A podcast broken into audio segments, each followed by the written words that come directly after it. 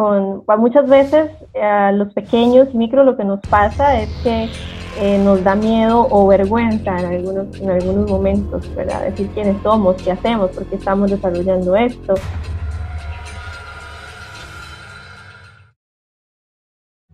Hola y bienvenidos a un episodio más de GBC TV, el espacio creado por y para emprendedores que buscamos encontrar soluciones ágiles y prácticas para nuestros proyectos. Yo soy Roberto Ojeda y en esta ocasión nos trasladamos hasta Costa Rica para platicar con Noilin Ramírez, una emprendedora del sector del turismo cultural que nos comparte consejos interesantísimos sobre cómo emprender en el sector del turismo responsable y cómo sobrevivir en la época post pandemia. Fue una plática muy enriquecedora que esperemos les guste tanto como a nosotros. Hola Noilin, ¿cómo estás? Gracias por estar acá con nosotros. Hola Roberto Vida, muchas gracias por la invitación. ¿Cómo están allá en Costa Rica? Súper bien, pura vida, con calorcito. Muy bien. Oye, pues este, encantados de tenerte aquí en, el canal y, que nos puedas compartir tu experiencia. Y sobre todo el tema este de, estar en un sector eh, tan específico, ¿no? Como es el tema de, del turismo cultural. Entonces, me gustaría, me gustaría arrancar la entrevista por ahí, ¿no? ¿Qué, es lo que te llamó del turismo cultural? ¿Qué, difiere respecto a lo mejor de un turismo más comercial, más clásico, más de, ya sabes, ¿no? Hoteles y, grandes firmas. ¿Por qué te animaste a emprender en este sector? Este, bueno, sí, es, es como toda una combinación de, de aspectos, ¿verdad? Yo creo que está muy relacionado con, con la raíz de dónde vengo. Eh, bueno, ahorita estoy en una zona que es también muy rural, costero rural, eh, pero crecí en una zona todavía más rural. Entonces siempre tuve como esa conexión con, con todo lo que es la, la cultura, este, la historia. Me encanta desde, escuchar las historias de los abuelos hasta aprender a hacer platillos tradicionales. Eh, lo que se puede aprender más allá, ¿verdad? Lo que usualmente se ve de una ciudad, una comunidad. Em, eso, este, por un lado, ¿verdad? Y por otro lado, que bueno, al llegar a, esta comunidad, a Bahía Ballena hace 10 años, em, había un potencial turístico muy, muy grande. Eh, y bueno, logramos identificar que el turismo cultural podía ser un nicho importante acá en la zona también para hacer ese rescate de la historia y la cultura que muchas veces em, eh, se ve afectado por, por la cultura, aculturiza, acultura, aculturización, gracias, por la aculturización eh, que se ve enfrentada a las zonas eh, turísticas, ¿verdad? Claro. Entonces, acá logramos identificar que habían dos cosas muy positivas. Una era que estaban las personas que tenían eh, conocimiento, la historia de las tradiciones y todo, eh, que tenían ese potencial, pero inclusive ellos en ese momento no sabían que era algo potencial para desarrollar un producto turístico. Y aparte de eso teníamos la visitación ya eh, de, turistas. Entonces eso fue un buen complemento para poder iniciar con el proyecto de turismo cultural. pues buenísimo. Yo creo que unieron muy bien esta parte, ¿no? Que se, que se menciona muchas veces cuando estás eh, por arrancar un proyecto, ¿no? Un emprendimiento y es busca un nicho, busca tu nicho y no te pongas a competir a lo mejor contra el, mercado grande, contra el masivo, ¿no? Que es mucho más difícil y, y, ahí estás peleando no solamente contra los más grandes, sino contra los más baratos y, se mezclan ahí muchas cosas, ¿no? Y encontrar el nicho yo creo que es, este, es vital para que un emprendimiento pueda surgir y sostenerse. Claro, es súper importante. Eh, bueno, como emprendedores al inicio del proyecto tuvimos como todas las, muchos obstáculos, ¿verdad? Y también eh, tuvimos un proceso pues de, de, generar ideas, ¿verdad? Que usualmente hay muchas ideas eh, dando vueltas y poder decidir cuál es la mejor. También tuvimos un proceso de mentoría donde logramos identificar que por todos los, los complementos y los elementos que teníamos, enfocarnos más en el turismo cultural era algo bastante positivo. Entonces, tanto por esta parte del nicho, como también por poder colaborar eh, y apoyar a otras personas, también productores de la zona. Entonces, eh, sí, todo eso fue, fue clave para poder empezar el proyecto. Sí, no, y sobre todo a lo mejor hacerlo de una, de una forma responsable, ¿no? Que, que, que luego a lo mejor turismo, y sobre todo en una región, ¿no? Como, no digamos Costa Rica, sino todo Latinoamérica, pues muchas veces se ve castigado por el tema de, oye, llega a un hotel y, y, te tumba parte de la selva, ¿no? O para quedar en una buena posición tienes que, este, pues maltratar, ¿no? El ecosistema o a las especies o tal. Y, y, finalmente, pues eso no, te lleva a que se agote el recurso, a que el lugar ya no sea tan, tan, vamos, tan bonito, ¿no? Como, como en un origen. Creo que buscarlo hacer de una manera responsable y, sobre todo apoyar, ¿no? A la comunidad eh, e, es algo que a mí en lo personal te admiro muchísimo, ¿no? Sí, sí, eso es un punto muy importante. Eh, bueno, acá en la zona creo que es una situación que se da en muchas zonas eh, turísticas de toda Latinoamérica, que es eh, muchos extranjeros que llegan a residir a la zona, ¿verdad? Entonces siempre cuando tenemos la oportunidad de conocerlos y conversar con ellos, les pedimos que ojalá puedan ser parte de la comunidad y que no sean eh, solamente como espectadores y, explotadores, por decirlo de alguna manera, ¿verdad? Los recursos que tenemos. Y eso es algo también importante que siempre tratamos de, de compartir y de transmitir con todas las personas, eh, de la importancia de valorar eh, toda la riqueza y el bienestar que la zona y la naturaleza nos da, digamos, hablando como comunidad. Pero creo que es importante siempre que cada empresa tenga eh, eso claro, ¿verdad? Tenemos que, que retribuir de alguna manera, devolverle a la naturaleza, a la comunidad, a la zona, al país, al mundo, lo que estamos teniendo, tomando de beneficio, ¿verdad? Que debería ser una regla general. Eh, lo que tanto como, como tomo, así devuelvo para tener un equilibrio bien sostenible en todos, todos los recursos y todos los ámbitos de la vida. Sí, claro, claro. Y, acá, digo, ya acercándonos un poquito más a, lo que pasó este año, ¿no? Y, cómo nos pegó el, tema este de la, de la pandemia. Eh, yo creo que más que a lo mejor ningún otro sector, quizás el tema eh, de espectáculos y, y, no sé, conciertos, todo eso, pues obviamente también está muy castigado, ¿no? Pero yo creo que como emprendedor turístico, eh, tuviste que luchar contra mil cosas, ¿no? Y, adaptarte y, muy desprevenido y, no hay mucho para dónde hacerlo, ¿no? Entonces, que si nos pudieras compartir un poquito, ¿no? De tu experiencia, de cómo viviste, ¿no? Estos, estos últimos meses, qué pasó, ¿no? Cómo, cómo adaptarse, cómo no, este, cómo no deprimirse, cómo seguir adelante y, ahorita pues otra vez empezarle. Claro, claro, empezar. Sí, fue, el tema pandemia fue un, golpe bajo para el sector definitivamente, el sector turismo en todo el país, porque bueno, estábamos en plena temporada alta, en la época de verano o época seca, tenemos acá, y es cuando hay mayor visitación. Eh, tanto nacionales como, como extranjeros, ¿verdad? Entonces sí nos vino a, pues a sacudir completamente. Eh, caímos, ¿verdad?, en reservaciones a cero, indefinidamente. O sea, todas las personas con las que yo hablaba era como, bueno, no, estamos con, con reservas en cero por tiempo indefinido, no sabemos qué va a pasar. Y bueno, ya hace, por lo menos acá en la zona donde estoy, hace más de un mes ya tuvimos un poquito de reactivación con eh, la reapertura de los parques nacionales. Entonces ya empezó a generarse un poquito el turismo nacional, porque igualmente la gente estaba deseando poder salir un poquito, ¿verdad? Después de toda la cuarentena y el confinamiento. Eh, pero sí, hubieron muchos eh, retos, ¿verdad? Yo creo que siempre, pues siempre es difícil, ¿verdad? Una situación de estas. Lo importante, y creo que fue clave para mí, para, para nuestro proyecto es que eh, pues somos conscientes de que las crisis existen y, y pues pueden pasar en cualquier momento, ¿verdad? Entonces, eh, también tener este, pues una mentalidad positiva, pero también realista de que no todo dura para siempre.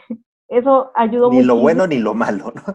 Exactamente. Entonces, ni lo bueno ni lo malo es para siempre y eso también nos ayudó muchísimo a pensar, pues bueno, tenemos que reforzar herramientas en este momento que, que hay más, más tiempo, ¿verdad? De lo normal, eh, ver eh, pues los, las cosas débiles de la empresa y, y trabajarlas. Este, que usualmente cuando estamos en el, en el día a día, en el corre-corre, tal vez hay detalles que se van, entonces hubo tiempo para eso también. Eh, y pues ya ahora reactivando un poquito en esta temporada que, que nos queda del año, ¿verdad? Y, y esperando 2021 para ver qué cambios se vienen, porque estamos en la adaptación, ¿verdad? Entonces es una adaptación muy grande, o sea, eh, hay que ir a un paso súper, súper rápido, desde todos los protocolos de higiene y salud que se deben tener para poder cumplir con las actividades, ¿verdad? Que obviamente no es lo mismo que antes.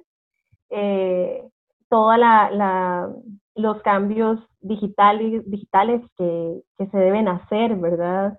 Este, ahora inclusive estamos desarrollando un programa para uno de los clientes que tenemos de los Estados Unidos, eh, que es dar, llevarles el tour que hacíamos acá por una semana completa de manera virtual. Claro. Entonces, sí, todo eso es ir aprendiendo, ir modificando. Eh, y entonces sí, pues todo ha sido un cambio, pero bueno, vamos, vamos, ahí vamos, tratando de, de acomodarnos a la situación, adecuándonos, aprendiendo, ¿verdad? Y, y, reactivando al mismo tiempo, porque tampoco podemos quedarnos pues, estancados, esperar a ver qué, qué va a pasar, sino que hay que empezar a, a mover por aquí, por allá, eh, para ir reactivando poco a poco. Sí, porque, o sea, yo creo que al final va a ser difícil, ¿no? Que todo quede como, como inicio de año, ¿no? Y, y, si te esperas a eso, pues seguramente ya, ya no vas a poder competir contra las personas que sí, que sí se adapten, ¿no? Que sí busquen alternativas o que busquen alianzas y, y, lleven a su negocio a una nueva realidad, ¿no? Más allá de lo que pase. Yo creo que eso a lo mejor eh, puede ser una de las lecciones más importantes, ¿no? De todo este tema de pandemia. Aquí se trata de ser ágiles y de ser rápidos y de buscarle cómo. Exactamente, sí, completamente. Eh, que a veces es un tema que las pequeñas empresas, pues siempre tenemos miedo, ¿no? Como de, ok, nos, lanzamos ahí o no, ¿verdad? Pero, pero sí es importante dar ese paso y pues, pues seguir, o sea, no, no, no ha sido el, no ha sido el primer obstáculo, la primera situación de, de, de un emprendimiento y tampoco va a ser el último. Entonces, pues todo es parte del proceso de adaptación. Sí, yo creo que eh, en eso le llevaremos algunos pasos de ventaja a las grandes empresas, ¿no? Que a lo mejor eh, como, como, como microempresas estás, este, estás acostumbrado a tener que, que lidiar con ABC, ¿no? Proveedores, ¿no? Gobierno, lo que sea. Claro. Tal vez una estructura más grande, pues no, no, no digo que la lleven fácil, pero son más planas, ¿no? En, ese aspecto, ¿no? Enfrentan sus, sus, temas en otra, en otra realidad. Exactamente, sí, completamente de acuerdo. Esa es, así lo veo yo también, ¿verdad? O sea, puede ser que venga ahí una gran empresa y nos diga, no, no es así, pero sí, los, los emprendedores y, y los, los, las micro y pequeñas empresas, eh, pues hemos tenido muchos retos desde siempre, entonces yo creo que eso es algo que, que no nos achicopala. Oye, y me gustaría a lo mejor desde tu experiencia, ¿no? De lo que ves, mm, que nos compartas, sobre todo para, para personas que puedan ver esto y que estén en el sector de, turismo, ¿no? Ya sea que en México, ¿no? O allá en Costa Rica, o en cualquier país, ¿no? De la región, y que a lo mejor su, su empresa es parecida, similar a la tuya, que, que aprovecha el tema local, que aprovecha el tema cultural tres consejos, ¿no? Tres tips que pudieras regalarnos, ¿no? Para, para que estas personas optimicen, ¿no? O, vean con otra, con otra manera cómo poder salir adelante. Sí, bueno, vamos a ver tres cosas así muy importantes. Eh, creo que es súper importante eh, tener clara y claro y definido lo que queremos. Desde, yo siempre digo desde, desde el corazón, desde adentro, ¿verdad? Eh, porque bueno, pues obviamente todos queremos vivir bien, tener una ganancia, un ingreso, ¿verdad? Especialmente si estamos hablando de un negocio, pero también es importante saber dónde está el corazón de este proyecto y, y ahí siempre está la respuesta. Entonces, saber muy bien qué es lo que, lo que queremos y dónde estamos poniendo toda la energía, eso es muy importante. Eh, y bueno, pues siempre estar eh, atento a los cambios, ¿verdad? Eh, tratar de pensar un paso adelante de la situación y, y pues estar sin miedo, salir sin miedo al mercado. Eh, con, muchas veces a los pequeños y micro lo que nos pasa es que eh, nos da miedo o vergüenza en algunos, en algunos momentos, ¿verdad? Decir quiénes somos, qué hacemos, por qué estamos desarrollando esto. Y ese es un punto que definitivamente tenemos que, cambiar aquí mentalmente, eh, porque eso es lo que muchas veces nos mantiene atados nada más, ¿verdad?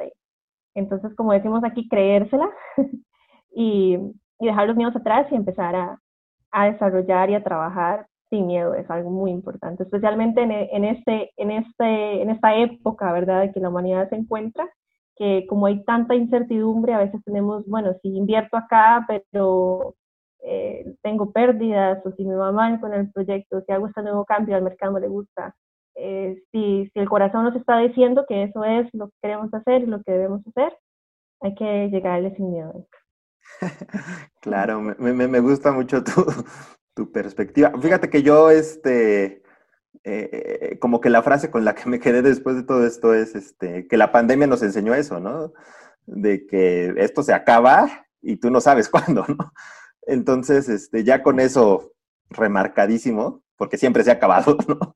Este, pues sin miedo, ¿no? O sea, ¿qué más te queda? No, no te puedes quedar con las ganas de intentar algo, con las ganas de emprender algo, de probar si sale, ¿no? Sí, exactamente. Oye, no, y, ya este, para ir cerrando un poquito, ¿no? Y, me gustó muchísimo tenerte aquí, ¿no? Seguramente te volveremos a invitar para que nos sigas compartiendo cómo va, ¿no? Cómo, va este, la empresa y el tema allá en Costa Rica. Pero me gustaría que nos platicaras así a grandes rasgos eh, qué actividades podemos encontrar ahí con ustedes, ¿no? Porque seguramente ya cuando los vuelos y todo este tema de, de, abrir y las fronteras y tal, ya se normalice este, lo, por lo mismo, ¿no? De, de, que uno quiere volver a, volver a viajar a conocer. ¿Qué, nos podemos encontrar allá con ustedes? Bueno, para hacer como empezar desde lo grande lo chiquito, ¿verdad? bueno, en Costa Rica tenemos eh, un poquito de todo, siempre lo digo así. Eh, bueno, tenemos este, mar Caribe, Pacífico, volcanes, todo tipo de bosque se pueden encontrar aquí, nuboso, seco, eh, lluvioso, muy, muy lluvioso, muy húmedo, este, playas, aguas termales, em, de todo un poquito. Em, esto es como a nivel país, ¿verdad? Que como usualmente nos mercadeamos afuera, ¿verdad? Como Costa Rica, un destino sostenible, ecoturístico y todo eso. Eh, y luego, bueno, nosotros trabajamos en la zona de, específicamente en la zona de Bahía Ballena. A veces tenemos algunos circuitos que recorremos otras zonas del país, pero estamos ubicados acá, al lado del Parque Nacional Marino Ballena, que es una joya, es una belleza de, de Parque Nacional. Y bueno, acá igualmente tenemos eh, la playa, eh, tenemos una formación única en el mundo que se llama el tómbolo, que tiene la forma de una cola de una ballena, de manera natural, así se le ocurrió a la naturaleza darnos ese regalo. Wow. tenemos cataratas, este, tenemos en esta zona también el parque nacional más diverso del mundo, con el 2.5% de la biodiversidad eh, a nivel mundial en un espacio muy pequeñito. Entonces, eso es un gran tesoro también que tenemos acá. Y pues siempre eh, lo que para mí, y así trato de proyectarlo este, con todos nuestros servicios, la parte más importante, ¿verdad? Tenemos gente pura vida, tenemos gente súper carismática, con mucha hospitalidad. Eh, es muy interesante porque después de varios estudios que se han hecho eh, relacionados con turismo y la visitación que hay en la zona y en el país, eh, se han hecho encuestas, ¿verdad? Como a los viajeros al inicio de su viaje y luego al final de su viaje. Al inicio de su viaje tienen expectativas muy relacionadas con naturaleza, los animales que quieren ver, las playas que quieren visitar. Cuando van de regreso, cuando ya están de salida del país, se les vuelve a hacer la encuesta y bueno, se les pregunta, ok, de, de las expectativas que tenían, ¿qué fue lo que más disfrutaron? Y más de un 90% de las personas coinciden en que lo que más disfrutaron fue haber conocido a las personas locales y la cultura local. Entonces, eso también deja claro que, que sin cultura no podemos viajar, ¿verdad? Si intentamos viajar dejando de lado la cultura, no estamos haciendo mucho, ¿verdad? Claro. Eh, entonces acá también eso lo pueden encontrar, o sea, tenemos caminatas y actividades exclusivas eh, donde pueden visitar familias, chicas, sentarse a conversar con ellos, tomar una taza de café, que les cuenten la historia, cómo llegaron acá, cómo inició el pueblo, o sea, cómo pasó de ser una hacienda ganadera ahora a ser una comunidad de 3.000 personas, súper chiquitita, pero antes eran solo seis familias. Entonces, todo ese tipo de cosas es lo que tratamos de rescatar acá también. Eh, y es súper bonito, ¿verdad? Toda esa interacción y, y, poder compartirlo. Y al compartirlo lo estamos, lo estamos eh, expandiendo, ¿verdad? Estamos haciendo que, que, la historia siga viva y, y darlo a conocer, que es, que es, lo más importante, que se mantenga con nosotros. Entonces, sí, todo eso es parte, el, el combo de lo que pueden encontrar por acá. En Costa Rica y con, con los costarricenses. No, la verdad es que es que lo dejas con un sabor de boca que se antoja, ¿no? Que, que, que dices, oh, me gustaría conocerlo, me gustaría, me gustaría verlo. Y, y, y, digo, al final, este, pues entre todos es apoyarse, ¿no? Si, si, claro. si uno va y, y a lo mejor eh, puede salir, ¿no? En, en, nuestro caso de México, ¿por qué no acercarse, ¿no? A, a Centroamérica, que a lo mejor no, no, no te viene a la mente de, de primeras, ¿no? Y, y, puede, puede ser este, a lo mejor mucho más, te llevas una experiencia mucho más enriquecedora, ¿no? Que, que yendo a otros lugares. Y así, entre la región, nos, nos vamos ayudando a, a, salir adelante. A salir adelante, claro que sí. Sí, no, súper bienvenidos. Cuando quieran visitar eh, la cinturita de, de América, acá estamos nosotros siempre sí. eh, dispuestos a, a recibirlos y no, y, y, dejaremos aquí abajo en, en la descripción la, los, tu, tu, página web, ¿no? Las redes sociales y todo esto para que quien tenga alguna, alguna pregunta, alguna inquietud, ¿no? De, de qué actividades este, manejan ustedes y tal, pues los puedan contactar y, y, ya nos compartirán, ¿no? ¿Qué tal les fue por allá? Claro, ¿no? Perfecto, muchísimas gracias. Y, También, eh, si no, no, no, dime, dime, dime. Comentarte, eh, de la conexión tan grande que hay entre México y Costa Rica con nuestra frase pura vida. A ver, por favor. Es una frase que tenemos eh, súper arraigada, ¿verdad? Es parte de nuestra idiosincrasia, está presente en los costarriqueñismos y bueno, la usamos para todo. Y investigando, este, la frase pura vida llegó a Costa Rica por medio de una película mexicana. ¿De verdad? En 1956 Ajá, y ya para, se quedó la frase después de la película y para los 80 este, ya estaba como, o sea, los chicos ya se identificaban un montón con la frase y ya en los 90 se, se incluyó como algo oficial, por decirlo de alguna manera, que representa eh, a Costa Rica, pero viene desde una película mexicana que se llama Pura Vida. ¿Te sabes el nombre de la película? ¿Pura Vida? Pura Vida se llama la película y eh, por acá lo noté Clavillazo, tal vez lo conocen. Ya, sí, sí, sí, cómo no. Sí, sí, sí, de estas películas de blanco y negro. Exacto, todavía, por supuesto, sí, sí, sí, desde 1956. Entonces, como la trama de la película va como en la historia de este hombre que, que pues tal vez su vida no era como tan perfecta, pero él siempre decía, no, pero pura vida, o sea, como que todo estaba bien, o sea, a pesar de todo lo que le pasaba. Entonces, pues por ahí como que nos identificamos muchísimo los chicos y entonces este nos, nos, nos gustó la frase y pues la apropiaron. todavía la, la utilizamos. Y entonces bien interesante ese dato, ¿verdad? Entre, entre México y Costa Rica. Sí, seguro debe de haber un montón de conexiones de, sí. de muchísimos tipos, ¿no? Claro. Pues no, la verdad es que ha sido un gustazo, eh, fue una plática muy rica, muy, muy agradable, este, o sea, tanto del tema empresarial, ¿no? Como tu proyecto y, y todo este tema de, de, lo que involucra, ¿no? Este, la experiencia de estar allá. Este, pues nada, muchísimas gracias y esperamos tenerte pronto otra vez por acá. Muchas gracias, Roberto, por la invitación y claro, cuando guste, nada más eh, me avisa y acá estaremos conversando un ratito. Perfecto. Pues muchas gracias y hasta pronto. Bye bye. Gracias. Chao.